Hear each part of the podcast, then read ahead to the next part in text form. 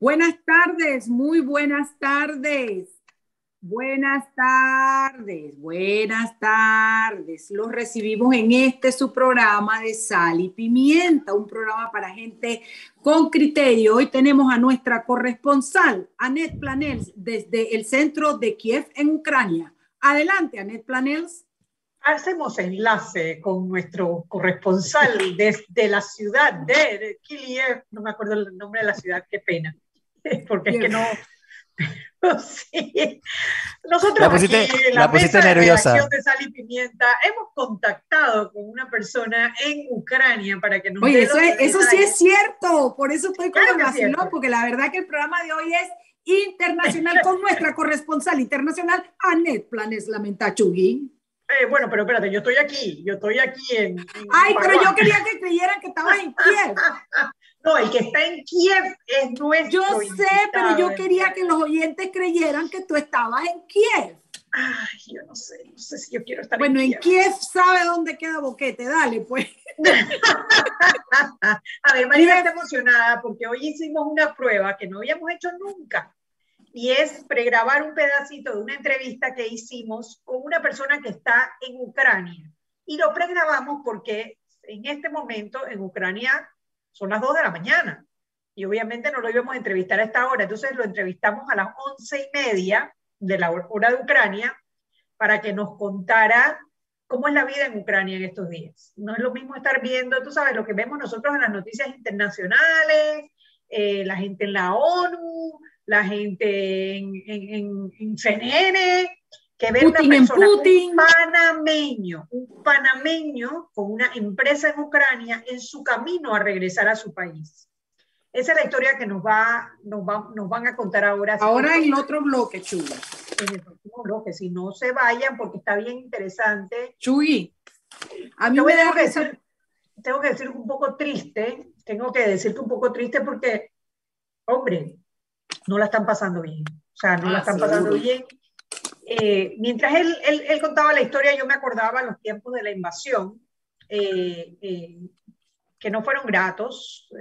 digo, hay gente que estaba a favor de sacar a Noriega, en contra de sacar a Noriega, pero lo cierto es que la invasión fue un tema muy fuerte, un tema muy fuerte para todos. Entonces me recordó un poco la historia, lo que yo viví, por lo menos durante la invasión, y seguramente otras personas que están, eh, que estuvieron en lugares más calientes durante la invasión, quizás se puedan sentir todavía más identificados, ¿no? En, en la mitad, cuando estábamos coordinando la entrevista, chateando, me dice, espérate que están sonando las alarmas antiaéreas. De, Pero no adelante, oh, no estás quitando no, pero eso no está en la entrevista, eso fue mientras coordinaba la entrevista. Y ahí fue cuando Mm. yo me di cuenta, espérate, espérate, esta persona, esta persona está en riesgo, obviamente, ¿no? Está en riesgo. Y bueno, Yo fue- compré mi millo y estoy aquí sentada esperando, pero primero déjame hacer mi trabajo.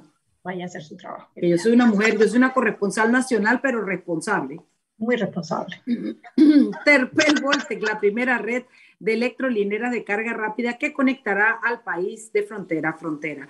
El futuro de la movilidad eléctrica ya está en Panamá y se llama Terpel Voltex. Tener un auto eléctrico en Panamá ahora sí es una realidad. Nuestra red de estaciones de carga rápida Terpel Voltex, electrolineras en tu camino. Oye, Chugui, yo te voy a contar un chiste. Tú sabes que hace muchos años aquí en mi casa, aquí hace muchos años aquí en mi casa enfrente, un día se mudó un hombre y yo abro a las 6 de la mañana, tomamos un café en mi jardín y veo para enfrente y veo aquel Adonis, Anet, aquel hombre, aquel cuerpo en pantalón corto regando las matas. Era como un sueño. Yo no, bueno, al final el hombre vino y se me presentó porque era mi vecino y me dice que se llamaba Nadaf, porque yo no sé por qué esos nombres son como así, Nadaf. Y yo que me fui a comer con una amiga ese mismo día le digo, ay, acabo de conocer a mi vecino que se llama Nadaf, pero yo no sé por qué le pusieron Nadaf si él lo tiene todo. y, Mariela, desde Mariela. y desde ese día Nadaf se llamó Todov. Y lo peor de todo, que tú me conoces y sabes que yo no puedo mentir a que se lo dije al mismo, ay papito, pero como tu mamá te vino a poner Nadaf si tú lo tienes Todov, papi. Ah, no, de Ucrania, no, ¿de verdad? No, no, no, no, no era de Ucrania, era hebreo, era judío, era de Israel. Pero me da una risa porque a mí se me ocurren una vaina, por eso que nada cuando yo en Kiev digo, ¿quién sabe dónde queda Boquete? bueno, con todo a nuestro favor, ¿qué tenemos para hoy, Chuy Mira, eh, yo quería, ah, terminando un poquito la historia de, contactar a, este panameño que está en camino a regresar, está en camino a regresar a Panamá. Él está, él está ahora mismo, él, vivía en Kiev y está buscando cómo regresar. El tema de la regresada no está tan fácil, él lo va a explicar en el programa, en, en la entrevista. Eh, lo cierto es que te digo que me partió un poquito el corazón de cómo él, cuántas personas están ahora mismo tratando de regresar o salir de Ucrania. La cosa no está bonita. Eh, es bonito ver, tú sabes, las imágenes de, la Miss vestida del ejército, eh, el presidente tomando las armas para defender su patria, pero en la mitad también hay niños, hay adultos mayores, hay personas que, que no, no, son de Ucrania y que tienen que buscar ahora cómo salir de allí. Bueno, la cosa no está bonita. Eh, nada más quería como adelantar esa parte. Lo otro, bueno, en noticias, eh, dio a luz eh, por cesárea, le hicieron una cesárea, la niña de 8 años, ya 9, ya cumplió los 9 años. Sé que esa niña de 9 años hoy es mamá. Esa niña de 9 años hoy es mamá de un bebé prematuro, un bebé de 33 semanas, está por supuesto entubado y con todos los riesgos de, pero está vivo. Eh, y según el pronóstico, dice que es lo normal para un niño, para un bebé de, esas, de esa cantidad de semanas. Eh, así que vamos a ver qué le espera la vida tanto del niño como de la madre. Es una historia muy triste, muy, muy triste.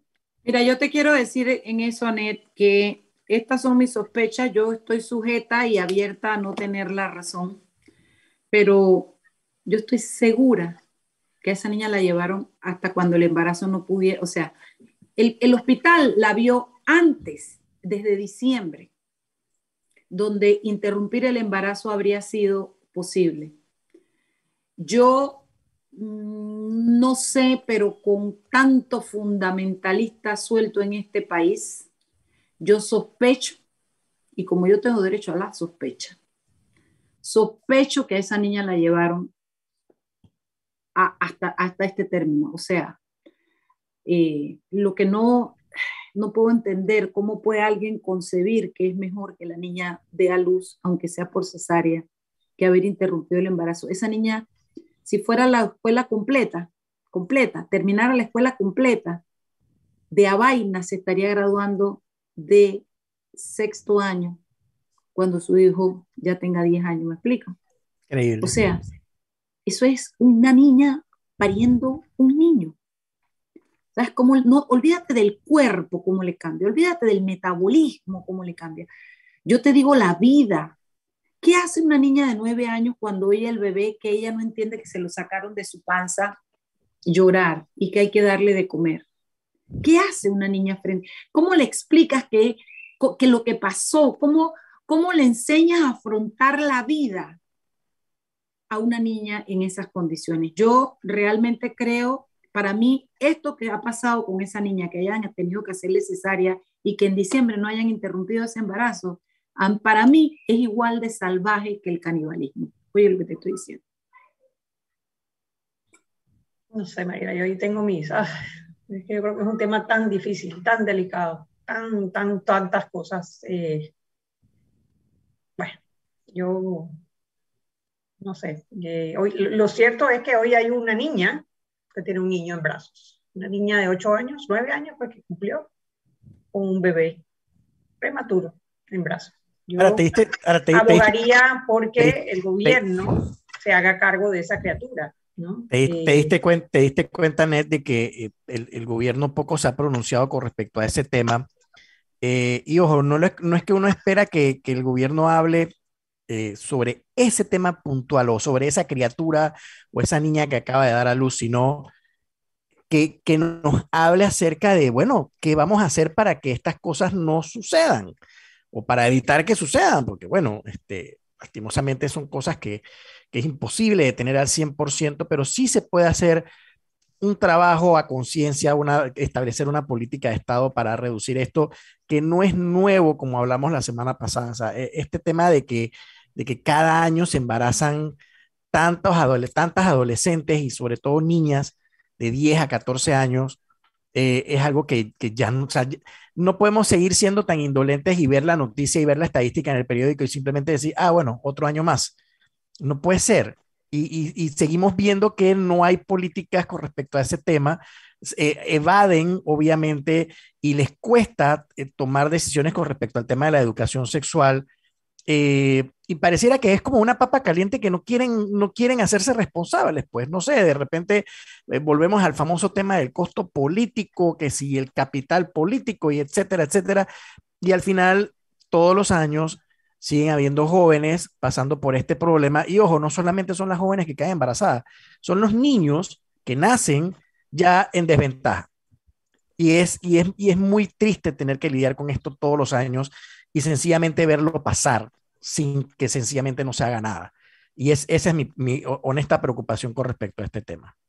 Fíjate, yo he estado en comunicación con la persona que maneja las entrevistas en el Ministerio Público. Hoy otra vez la contacté, siempre me ha apoyado, siempre ha estado allí para darnos la entrevista en el programa de televisión. De verdad que no tengo queja de ella, eh, no voy ni a mencionar su nombre para que no se le, se le se le conecte con lo que voy a decir, ¿no? Pero eh, en un momento como este y con un, con un artículo como el que salió ayer, con, el, con el editorial de la prensa, con un artículo que sacó los porcentajes, los, las cantidades y todo de cómo ha aumentado el abuso sexual y los delitos sexuales en Panamá, yo todavía me estoy hincando para que el Ministerio Público nos conceda una, una, una entrevista con un fiscal. Y yo los entiendo, pero no los entiendo, porque por un lado me dice esta muchacha que es que han decidido no dar entrevistas en este periodo. Yo me imagino que para no dar el frente y no, pero por otro lado yo le digo, es que el público necesita información. Y sácata, sale la entrevista, sale el artículo de la prensa y le digo, mija, la gente tiene necesidad, uno, de saber qué está pasando, dos, que la justicia está funcionando, cómo está funcionando, y tres, que estamos protegidos. Tú no puedes aventar esa, esa noticia de una niña de ocho años embarazada con tantos miles de abusos sexuales y delitos sexuales en el país y no poner a un funcionario de alto rango a dar explicaciones en medicatura forense, en las, en las fiscalías, con, con, con el MIDES, con, yo no sé, pero tendría que haber un despliegue de funcionarios públicos en la calle explicándole a la gente qué está pasando, cómo se está manejando, qué planes se aplican a esto, porque son diferentes abordajes que hay que hacer. Tienes que hacer el abordaje de salud, el científico, el de educación, el de psicología, el, el, el moral, porque esa niña tiene una religión, tiene una fe seguramente. Entonces tú tienes que darle tantos abordajes a esto que en esa niña se representa exactamente el estado que está el país en este tema. Y por eso me molesta tanto eh, lo, de que haya tenido que parir. Y por eso yo estoy a la espera, yo sé que esta muchacha me va a ayudar y va a tratar, pero yo le hago un llamado al Ministerio Público, al Ministerio de Salud, al MIDES, a todas esas organizaciones que hagan un frente común, así como hacen mesa de expertos para jodernos en, el, trabajo electoral.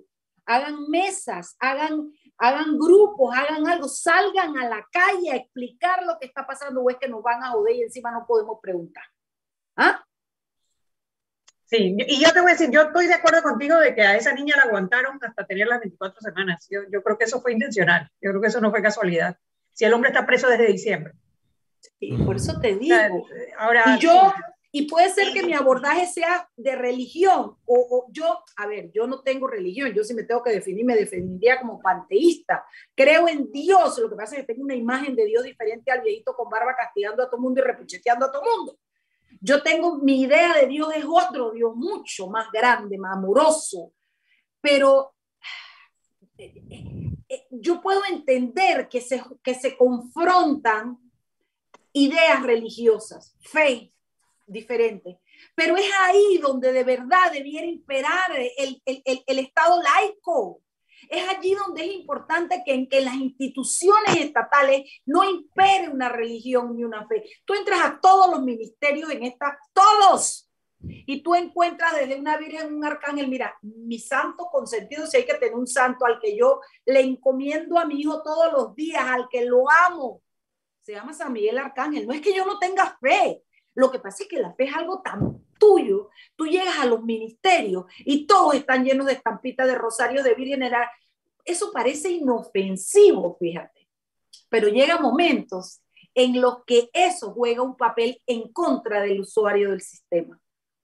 Como se lo puede haber jugado a esta niña. Como puede ser que tú llegas, yo lo he visto, yo lo he visto, jueces, que yo digo que son, eh, eh, ¿cómo se llama cuando yo digo cuando son extremistas? Eh, fundamentalistas. Fundamentalistas, que deben en vaina a una cliente mía por una infidelidad en un divorcio la juez quedó como estampita de la Virgen María pegada de la pared de todo lo que le dije, ¿viste? Porque tú no vas a juzgar, tú puedes juzgar lo legal, pero tú no vas a juzgar la moral de mi cliente en un estrado de un tribunal, porque tú no eres la Virgen y tú no eres Dios. ¿Por qué? Porque son tan fanáticos en su fe que se creen que pueden juzgar a los demás. Y si tienen, no un real, hermana, dos centavos de poder, juzgan, actúan, y tramitan en base a su fe. Y no está bien porque el que está del otro lado puede coincidir o no coincidir en la fe. Pero no es menos panameño y no tiene menos derecho al servicio y a la justicia. Entonces, mi, mi, opinión puede confrontar con la parte religiosa de los que tomaron la decisión o del que tomó la decisión de que esa niña iba a parir. Pero es justa la niña. Se merecía esa niña siendo panameña que no se le diera la opción de que por lo menos no creciera desde los ocho años, diciendo que es mamá. Por Dios, ¿en qué cabeza cabe eso? La ley, mira, mira hasta dónde afecta. La ley dice, estipula, establece, reglamenta que si el embarazo es producto de una violación, se puede hacer el aborto terapéutico. Pero imperó la ley o imperó la religión. Porque ¿quién me dice a mí que una niña de 8 años que está embarazada no fue violada? No, no, no puede haber seres tan estúpidos en este país. No, no, no, no puede haber alguien tan imbécil. Si la ley dice que de 14 años para abajo, no importa que se te haya puesto en cuera enfrente, es violación, ¿cómo tú me vas a decir a mí que una niña de 8 años que está embarazada no es el producto de una violación? Si la ley establece que tú tienes derecho a que esa niña se le interrumpa, ¿por qué esa niña llegó en enero, en febrero, a esta situación? Entonces, es en estos momentos, y hay, los hay más graves, porque cuando la decisión de vida tuya, de un problema tuyo de vida, llega a manos de alguien que no, imagínate tú que fuera eh, otra religión, yo no sé, cualquiera, y llega tu problema y esa persona, su fe y sus creencias no van con las tuyas, y tú estás en manos de esa persona. A mí que no me vengan el cuento que el juez no puede tener ni partido político ni religión, de la boca para afuera, porque de la boca para adentro tienen religión y el día de las votaciones van y votan. Así que a mí no me vengan con esa pendejada. Ese es el resultado de que no somos un Estado laico, aunque lo diga la Constitución. Son las 6 y 19. Vámonos al cambio. Y de regreso venimos con nuestra entrevista internacional de sal y Chuy se va a montar en un avión y va a llegar aquí en breves segundos. Vámonos al cambio.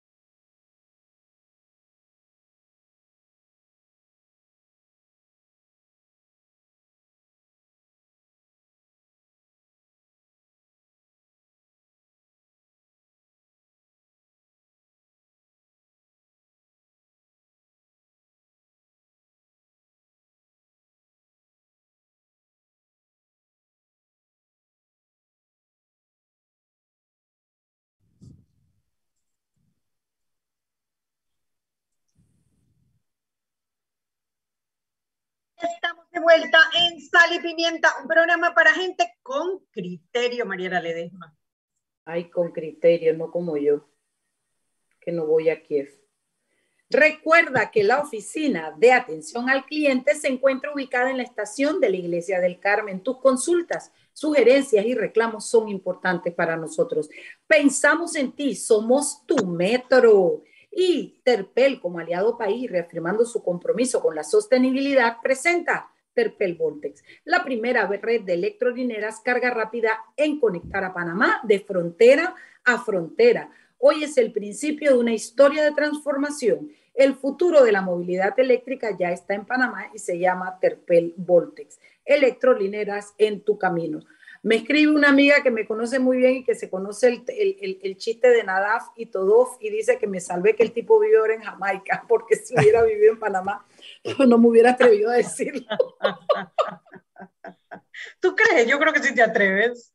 Es más, sí, yo se lo dije a él en su cara. Yo se lo dije a él en su cara y digo, papá, pero ¿cómo tu mamá te va a poner nada si tú lo tienes todo? Y él mismo se meaba de la risa. Ay, cada vez que me acuerdo de ese hombre, Dios mío, qué guapo era. Bueno, Chuli, hablemos del país, hombre, hablemos, hablemos. No tiene ninguna otra noticia antes de pasar la entrevista, ¿verdad? No hay nada así como... Oye, nada más que hay un caso de, la nueva cepa de Omicron, Omicron en Panamá, ¿lo viste? Bueno, realmente no es una nueva cepa, es una variante de la cepa Omicron. Variante, perdón, variante, es la Sí, es, la misma cepa, la misma variante Omicron, pero pues con una desviación ahí que parece ser que es más contagiosa. Más contagiosa. Sí. Traqueta era contagiosa, esta es más contagiosa, pero bueno. y cuando ya dicen que en Panamá hay una, es porque hay varias dando vueltas, Chumi. Así mismo, bueno, a ver, hoy entrevistamos vía Zoom a un empresario y bloguero panameño. Eh, su cuenta de Instagram se llama Junior1111. Eh, lo, entrevistamos, lo grabamos porque pues ahora mismo son las 2 de la mañana en Ucrania y pues esta entrevista la hicimos alrededor de las 11 de la noche, hace un par de horas. Eh, Jimmy, si nos apoyas eh, poniendo la entrevista para después nosotros hacer ¿Cómo se llama él? ¿Su nombre completo? Él lo dice ahí en la entrevista. Ah, ok. Él lo dice ahí en la entrevista, sí. Vámonos. Nos enlazamos con la CNN en español. Adelante.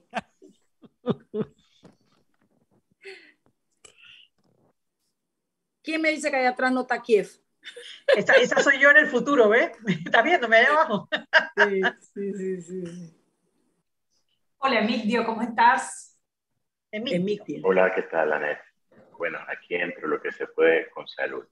Quiero agradecerte muchísimo que nos des la oportunidad de escucharte desde Panamá, eh, las experiencias que estás viviendo desde Ucrania. ¿En qué parte de Ucrania estás? Eh, yo me encuentro ahorita mismo en Lviv, tú eres periodista. Veo que tienes un canal de YouTube. Yo, yo tengo un canal de YouTube, yo soy empresario panameño y de hobby hago blog, blogger.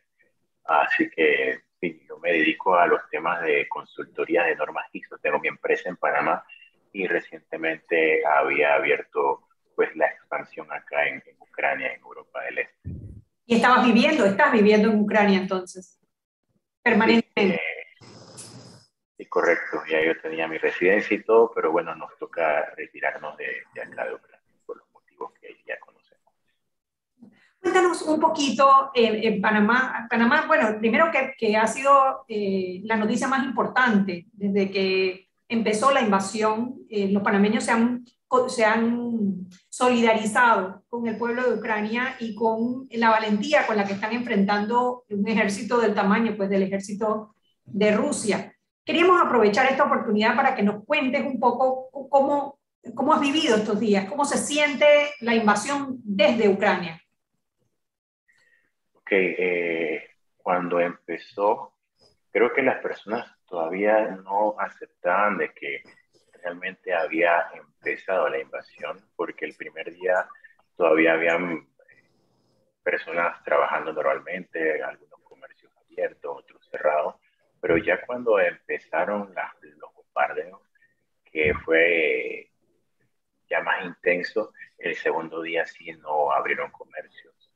Em, solamente abrían los supermercados, eh, farmacias y había transporte público el día 1 y el 2. Ya luego sí, ya no había transporte público. lo que era alimentación y medicina estaba abierto los bancos el, el día 1 y el día 2 estuvieron abiertos también, pero luego cerraron. Um, de hecho, el efectivo en los cajeros automáticos desapareció, ya no había manera de sacar efectivo eh, y, y, solo se manejaba con tarjetas de débito porque los bancos decidieron bloquear eh, las tarjetas de crédito. Que esa fue la situación en los primeros días. Eh, se fue intensificando la, la paranoia y el pánico, al punto pues que ahí compartí en el canal de YouTube a mí porque se me llevan a interrogatorio y, pensaban que yo era algún tipo de espía o algo así. Eh, por suerte, gracias a Dios, eh, eh, unos chicos que hablaban inglés y que lo llamó el sujeto que me, que me, me quería llevar, bueno, y, le iba a costar llevarme porque yo no me iba a dejar tampoco, los llamó y ellos hablaban inglés y le explicó de que yo estaba hablando con mi gente en Panamá preguntaron de qué país era y todo lo demás. Pero sí hay un nivel de estrés. De hecho, me pasó hoy de nuevo con las señoras mayores de tercera edad que estaba casualmente hablando con algún noticiero y, y empezó a gritar y empezó a salir por las ventanas de los edificios. Y creo que claramente quería decir como que yo era un intruso. Eh, la paranoia está muy intensa con la eh, hay, una, hay, una, tensión muy alta y no solamente es en Kiev, ya me pasó en Kiev y ya me pasó acá también en Lviv. Así que sí, la, la, gente ha reaccionado de muchas maneras. Una de las maneras ha sido positiva o ha sido eh, el tema pues, eh, de protección, protegiéndose, como, como estos casos que te mencioné, y otra ha sido tristeza, mucho llanto en las calles, cuando, cuando fuimos en el tren, mucha gente llorando porque dejaba atrás sus casas, eh, sus mascotas también. Eh, es algo bien triste, ¿no? y, ver todo el, destrozo de la guerra, edificios destruidos, eh, personas heridas, personas muertas.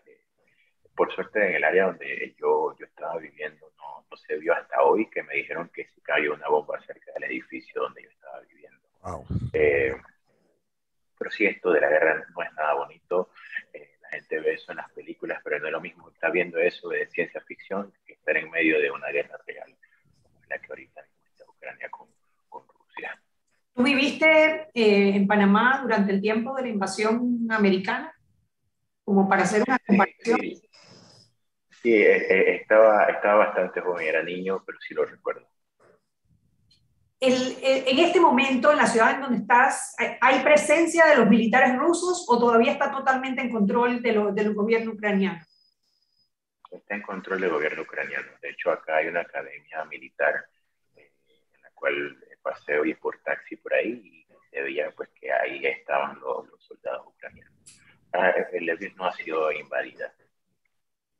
Pero se siente, bueno, hace un rato que estuvimos chateando, tuviste que parar porque se sentía que estaba la, la, la, la alarma de, de del ataque, de, de, los bombardeos. Sí, cada vez que, que, existe algo en el país me he dado cuenta de alguna alerta en cualquier ciudad, alertan a todas las ciudades. Entonces puede ser de que o vaya a pasar o no vaya a pasar. Entonces es como una comunicación de red de todas las alarmas y, advierten a todas las ciudades de, de los posibles ataques aéreos. ¿Y cómo, ¿Y como cuántas alarmas de estas reciben en un día normal? Bueno, en los pocos días. Hoy, fueron cuatro. Hoy fueron cuatro. Hoy fueron cuatro. Eh, en la ciudad, por lo que me dices, está económicamente, eh, socialmente paralizada totalmente. La gente guardada, me imagino, en sus casas. No hay actividad en las casas. En Kiev está de esa manera. Acá en Lviv, hoy subí algunos videos en donde veíamos que transporte público está funcionando. Eh, de, esto está funcionando acá de 8 de la mañana a 10 de la noche, que es el toque de queda. Hoy estaba funcionando regularmente muchas cosas, incluso bancos también. Eh, es diferente porque acá está cerca la frontera de Polonia y por acá los rusos lo único que hicieron al principio fue eh, bombardear los aeropuertos de, que estaban cerca de acá pero no su presencia física militar no, ha llegado a esta área. ¿Tú te das puesto en comunicación con la Embajada de Panamá o con los, eh, bueno, entiendo que no hay embajada propiamente en Ucrania, pero con las autoridades panameñas para buscar regresar a, Panamá? Sí, correcto. Eh, de hecho, la Embajada de Panamá está esperando que yo cruce la frontera para organizar la logística de, llevarme a, Varsovia. a Varsovia. ¿Cómo, sienten los ucranianos con los que has conversado allá? Eh, o sea, ¿qué sienten ellos que está pasando? ¿Ellos están optimistas? ¿Están asustados solamente? ¿Están viendo cómo salen del país? Eh, ¿Dieron todo por perdido? O sea, ¿cuál es, cuál es el, cuál es el ambiente que se siente con, los, con los, las personas que viven, que son de Ucrania? Eh, mira, hay dolor, hay, hay sentimiento de rabia, van a tu casa algo que no. Y, y, hay esa frustración, esa impotencia de, esa incertidumbre, no sé qué va a pasar y tener que abandonar tu país. La mayoría de todos se, han ido por el lado oeste, que es donde yo estoy, y Kiev de poco a poco se ha convertido de poco a poco en edificios vacíos eh, cuando empezó todo esto. La, la gente no, no, sabe, están igual que yo, se respeta mucho lo que está haciendo el presidente de, Ucrania, aguantando con todo para que no invadan la capital, pero hay que, hay que esperar pues que la, realidad y las probabilidades en cantidad en Rusia supera a, Ucrania eh, y adicional pues comprendo de que Bielorrusia también nos está apoyando y si Bielorrusia al final eh, manda también el ejército de ellos, eh, será algo pues que definitivamente se, perdería. Eh, pero el sentimiento es totalmente tristeza, rabia, incertidumbre. Eh, y las personas no saben realmente qué va a pasar. Y pues el sentido común a mí me dice de que mayoría gana minoría, por más que, que la valentía y el respeto que se merece el ejército de Ucrania pueda tener, es algo que puede ser inevitable. Nos, nos hemos quedado esperando ese apoyo internacional que a un principio dijeron nos vamos a apoyar, nos vamos a apoyar, nunca llegó, no creo que llegue, y aún así el presidente Ucrania se ha mantenido. Acércate un poquito al micrófono, que se, te oye, se te oye, se te pierde la, voz eh, por momentos. Eh, sí, sí, lo que te decía que, que mis respetos al presidente de, Ucrania que se ha mantenido firme. Sí, se, ha mantenido firme y, que no, no, no llegó nunca la ayuda que, que la Unión Europea y Estados Unidos dijo que iba a hacer. Por eso es que bueno, admiro mucho su valentía. La, situación de, la valentía y la situación en la cual pues, se está manteniendo firme el presidente. Sí, nosotros hemos recibido noticias de, de millones y millones y millones que, que, supuestamente están enviando a Ucrania eh, eh, 300 millones de Estados Unidos, aviones, eh, de Polonia supuestamente todo un, un, convoy de ayuda militar no sienten que... Armamento, armamento sí se ha enviado, dinero se ha enviado, eh, pero lo que falta es más soldados. Claro, entonces no es que alguien vaya a tener cinco ametralladoras en cada mano, por sea un poco jocoso con la situación.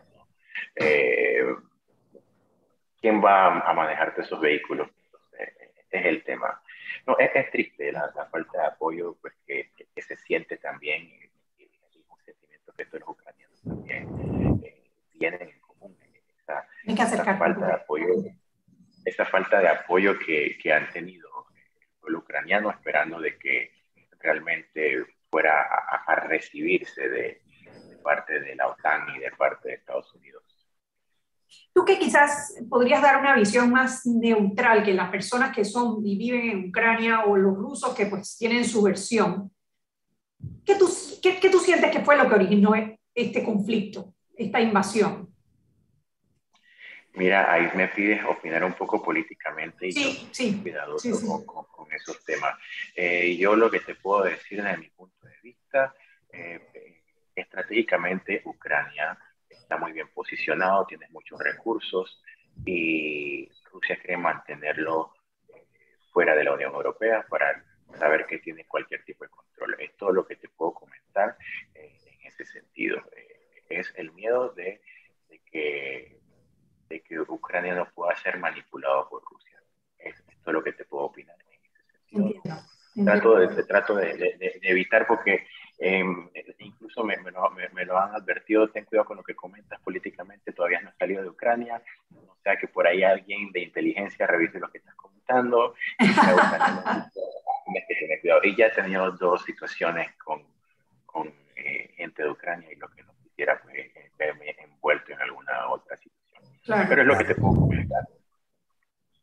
Y antes de que todo esto empezara, ¿cómo es Ucrania? ¿Es un país amistoso, amigable, un lugar bueno para trabajar, un buen país?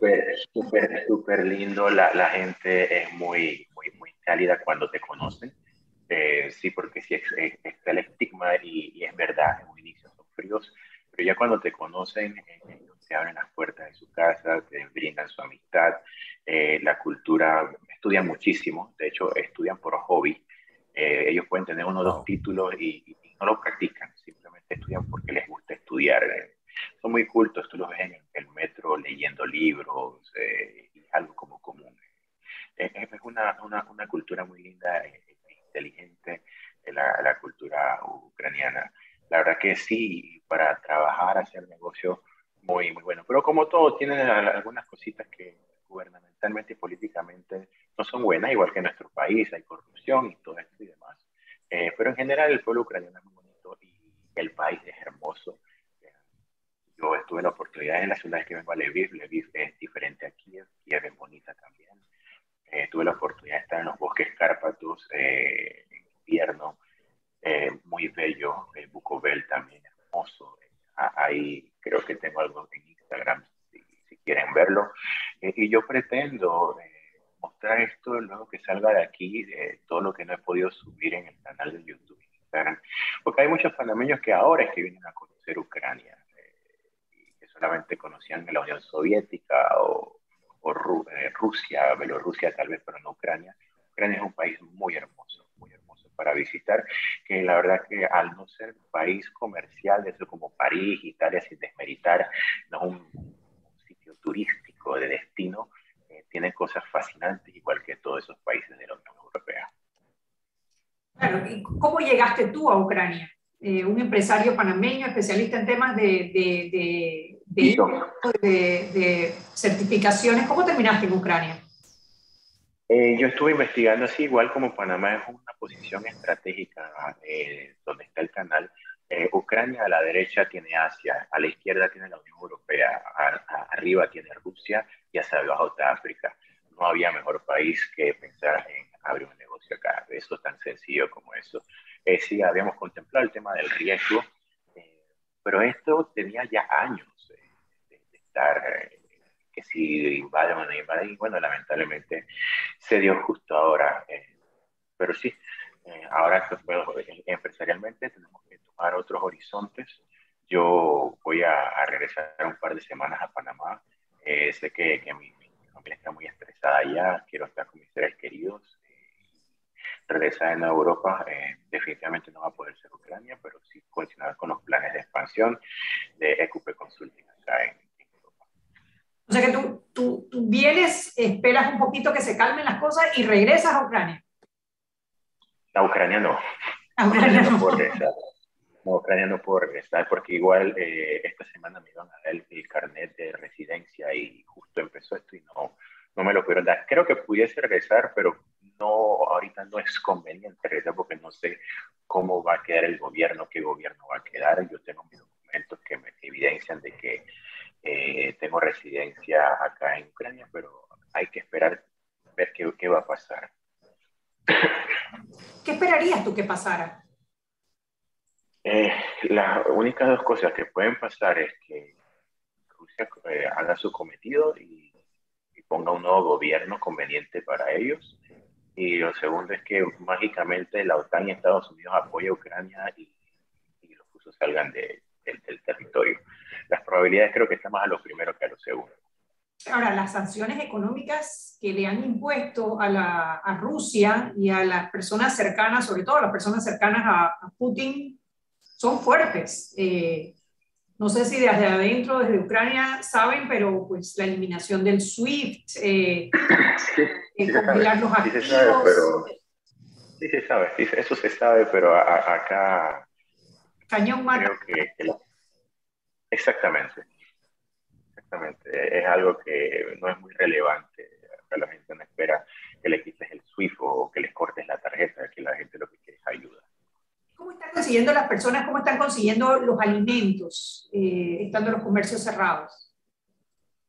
Eh, mira, eh, los supermercados sí están abriendo en ciertos horarios. hay algún cierto abastecimiento de los supermercados principales, como es el Silpo. Silpo es el, supermercado más popular en toda Ucrania. también está Novus, que también es bastante y luego Ecomarket. Ellos se están abasteciendo. Eh, también he visto, y por lo menos mis, mis, amigos de Armenia, ellos tienen un restaurante eh, en donde pues todas las provisiones que han tenido se han dedicado a darlas darla de manera gratuita a los que vivían cerca del área donde yo estaba viviendo. Saludos a, mis hermanos de Armenia. Eh, entonces sí hay personas que, ah, que tienen la posibilidad de facilitar esto eh, alimentación y lo están haciendo. Por ejemplo, acá que estoy yo ahorita, eh, yo, acá no me están cobrando nada eh, y nos están alimentando todo el día. Así que hay un sentido humanitario muy grande y por eso te explico, los ucranianos tienen un gran corazón. Ellos tienen su sangre eslava, que es la misma sangre que corre por las venas de los rusos, de los.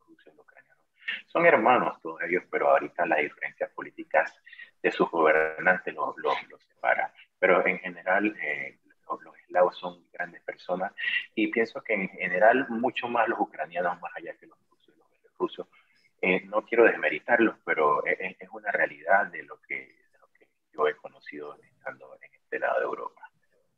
Entiendo. Las imágenes que se han visto a través de las redes sociales y de los medios de comunicación ha sido de una población que está tomando las armas, más allá del ejército, Hemos visto mises de belleza, eh, hemos visto diputadas de oposición, hemos visto, bueno, las personas miembros del gobierno cómo se han unido al ejército y se están armando para defender desde, la, desde lo civil su tierra. ¿Tú has tenido oportunidad de ver eso en las calles? No, no, no, no, no he tenido la oportunidad, lo he visto por, redes sociales, he visto al presidente y, a los gobernantes eh, vestidos de milicia, las calles, pero vía redes sociales. Yo no me toma, no me tomo el riesgo ni me tomo el riesgo de, salir a, documentar a ese, a ese nivel. ¿Cómo vas a regresar? ¿Estás esperando todavía para ver si regresas por Varsovia? Eh, yo tengo que esperar a mañana a ver cuáles, eh, todos los días cambia eh, los medios de transporte y los horarios. Ya no hay nada fijo lo que se tenía conocimiento que de acá de Levín son autobuses y, trenes. Y algunas ocasiones eh, estos transportes tienen prioridad con niños y mujeres. Eh, entonces lo que me queda a mí es ver qué sucede mañana, cuáles son las opciones de mañana, para entonces tomar la opción más conveniente. Bueno, mientras tanto, mantente a salvo. Acá te estaban esperando seguramente tus familiares. Y te agradezco muchísimo eh, que nos hayas dedicado este tiempo. ¿Qué hora es en este momento en Ucrania? Once y media de la noche. Once y media de la noche, sí. Te agradezco muchísimo que te hayas tomado estos minutos para, para nuestros radioescuchas. Y bueno, eh, si quieres aprovechar el espacio para dar tus redes sociales, para que sigan tu, tu canal de YouTube. Y... Claro. Sí, adelante. Sí, eh, bueno, para aquellos que les interese saber, yo estoy tratando de postear lo, lo, más en línea en Instagram, Junior 1111. Repito, Junior 1111. Y el canal de YouTube se llama Junior Panamá, con J, ambos, J Junior Panamá. Y bueno, también pueden visitar eh, el negocio eh, que soy dueño, EQP eh, e Consulting, así eqpconsulting.com. damos consultoría de normas ISO en Panamá, en Latinoamérica y bueno, ahora estamos por acá también en Europa. muchísimas gracias, Junior. Gracias por dedicarnos estos minutos y que regreses a salvo pronto y te puedan, y ojalá se resuelvan las cosas en Ucrania de la mejor manera. Gracias y buen viaje. Hasta luego. Gracias. Hasta luego. Bendiciones, Panamá. Gracias. Oye, Chuy, esa gente de CNN en español ni sabe, Chuy. Están preocupados, me escribieron, están preocupados, Mariana, por la competencia que le hemos puesto. No te vas a ir para, no, no te vas a ir para los Miami a trabajar con CNN y me vas a dejar aquí tirar. Solo si me llama Anderson Cooper o Javier Serviá. Solamente yo, esos dos, sí, lo demás, no, pero si uno de esos dos me llama, yo no sé, Mariana, yo creo que yo lo pensaría. yo muy, pensaba muy buena. que me ibas a decir si me llama Carmen Aristegui, si me llama, te llama por Javier Serva, súbete a mi moto. moto. Nunca sonos. Y por Anderson Cooper, por favor, Anderson Él Cooper. es bello, bello. bello, divino, divino. Oye, déjame decirte algo, me gustó mucho la entrevista porque lástima que el audio al principio estuvo tan perro, Chuy porque la verdad es que fue una entrevista muy humana, ¿no? Y muy, eh, mira el cuidado que él se tomó de no dar sus opiniones políticas. Él dijo algo que yo posteé hace como dos o tres días de la solidaridad. Yo creo que la solidaridad es el valor humano que puede sacar al mundo, a la raza, adelante de cualquier problema. Y la verdad es que, mira tú, Anónimo atacó, todo el mundo no los dejan, ya no los van a dejar venir para la Olimpiada, para no sé, para el Mundial, para, todo el mundo se está pronunciando y poniendo y las protestas en varios países de Europa, en Holanda, eh, o sea, la verdad es que, pero lo que él te dice, hace falta hombres y mujeres que vayan a manejar los camiones y las ametralladoras, no joda, pero ¿quién quería poner el pecho? Y eh, algo que yo le recomiendo a las personas, yo me escuché en la época de la pandemia, yo caminaba todos los días, todos los días, todos los días, y yo me escuché la serie completa de Diana Uribe en el canal de YouTube de la historia de Rusia. Y él dijo algo que eh, aprendí con mucho más detenimiento allá, pero a Ucrania y a los rusos los une la sangre eslava. Eso para ellos es muy fuerte, es mandatorio y bueno, se hizo la división que se hizo producto de la caída del, muro, por producto de, de, las guerras, etcétera, y de las pérdidas de las guerras, pero eh, sigue, sigue como, bueno, sobre todo como una obsesión, pienso yo, en la cabeza, no solo de Putin, porque rueda una, entre, una encuesta que se hizo donde la gran mayoría de los rusos estaban de acuerdo con que se invadiera Ucrania para anexarlo nuevamente. Ellos sienten que es un pedazo de la madre tierra Rusia, así se le llamaba, la madre tierra. Eh, Moscú está atrás, decían cuando querían defender a Moscú de la guerra. Eh, eh, ellos sienten que es, es como que les hubieran quitado un brazo. Pero por el otro lado está el hecho de que, fíjate, es un régimen totalitario el de Rusia, mientras que estos eslavos también, pero tienen un sistema democrático. Sí, te propongo que hagamos una pequeña pausa, porque casi no hemos tenido pausa en el programa y tenemos varias pautas de la segunda y tercer bloque. Y en el, al, cierre me gustaría hacer unos comentarios sobre la entrevista. Vamos al cambio. Regreso más en Sal y Pimienta.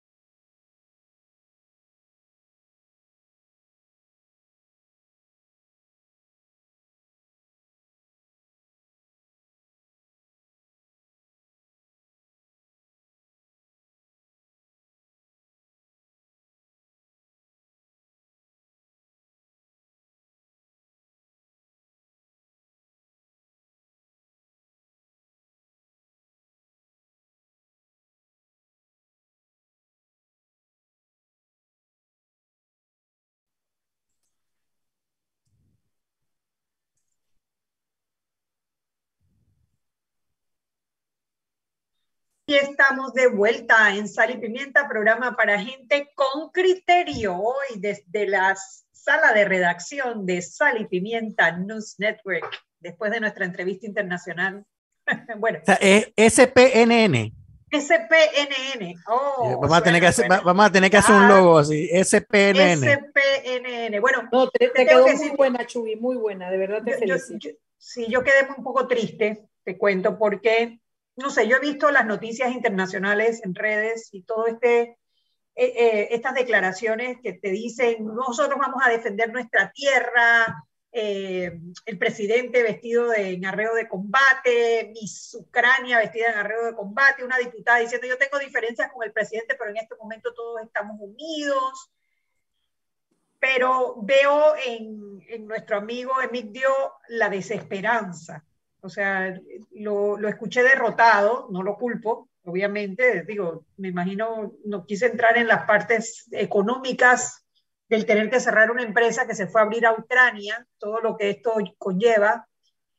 Eh, y entiendo el tema de que los cañones matan las, eh, las, las, las, cuestiones económicas, las, eh, las las retaliaciones económicas que le está poniendo el mundo hacia Rusia, más allá de económicas, ¿no? de que no van a poder participar en, en las actividades internacionales y demás.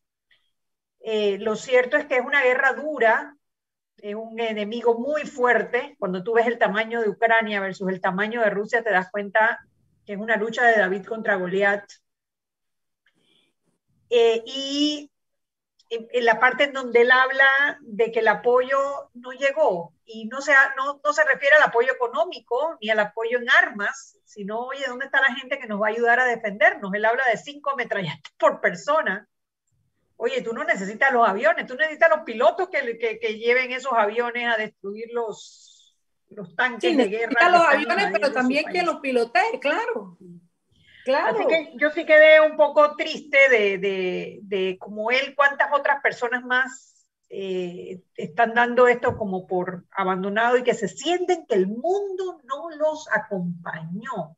Yo creo que es quizás la parte más triste porque la ciudadanía, los ciudadanos en el mundo se están manifestando, las redes sociales están inundadas el hombre del ministro ruso entró a la ONU y por ahí mismo salieron 140 países, se levantaron y lo dejaron solo en ese salón. O sea, el mensaje es, estamos con Ucrania, pero ¿es el mensaje suficiente para que esa gente no pierda su tierra?